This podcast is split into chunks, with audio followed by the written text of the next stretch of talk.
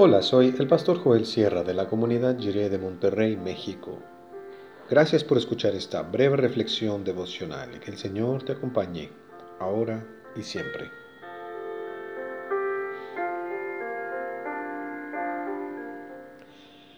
Hay locuras. Dice Marcos 3, 20 y 21 en la versión La Palabra.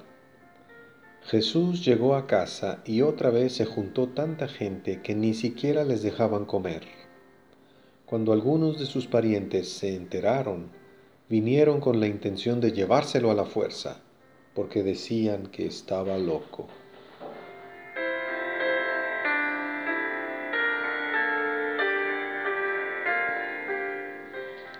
Jesús llegó a casa. Qué hermosa expresión.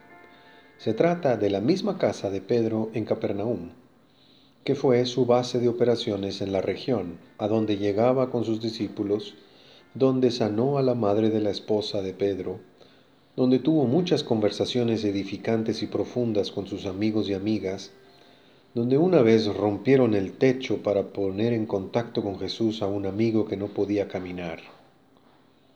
Apenas estamos en el capítulo 3 del libro y ya esa casa la conocemos bien, tanto que simplemente nos referimos así con familiaridad que Jesús llegó a casa.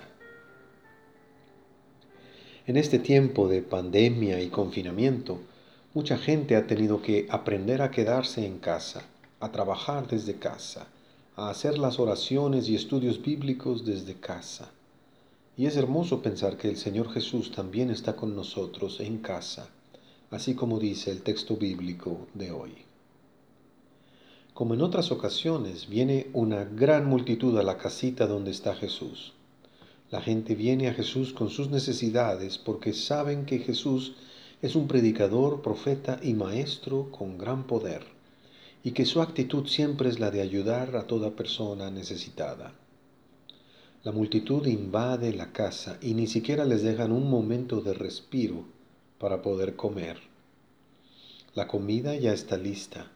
Pedro y su esposa, ayudados por su madre, han sabido ser buenos anfitriones de Jesús y de todo el grupo. Pero la mesa se queda servida porque Jesús sigue atendiendo a la gente. Sin embargo, ahora hay un detalle nuevo. Son algunos de los parientes de Jesús vienen a llevárselo a la fuerza, a encerrarlo como si fuera una vergüenza, a tratarlo como si necesitara ser internado en una institución de trastornos mentales. Son los cuerdos, los ecuánimes, los moderados, los del sentido común, los adaptados a las normas del sistema en que vivimos, quienes juzgan que Jesús está loco. Son sus parientes, quienes se supone que lo conocen desde que era niño y no pueden entender cuál es la verdadera identidad de este pariente suyo. ¿Y por qué dicen que está loco?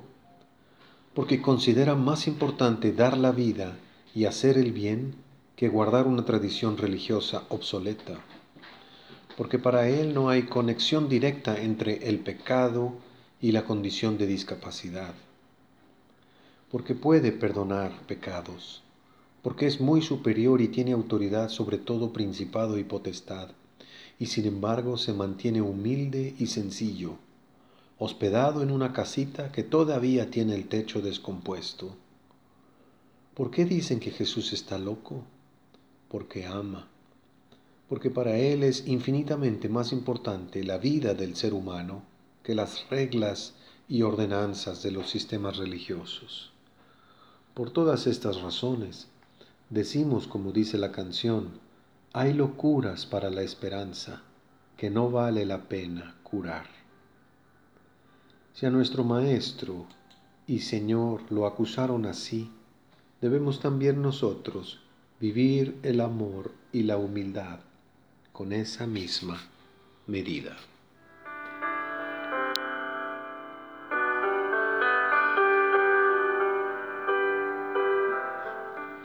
Oremos. Señor Jesús, enséñanos tus caminos, aunque muchos digan que son locura. Tu misericordia es eterna y llega hasta los cielos. Queremos ser más como tú. Amén.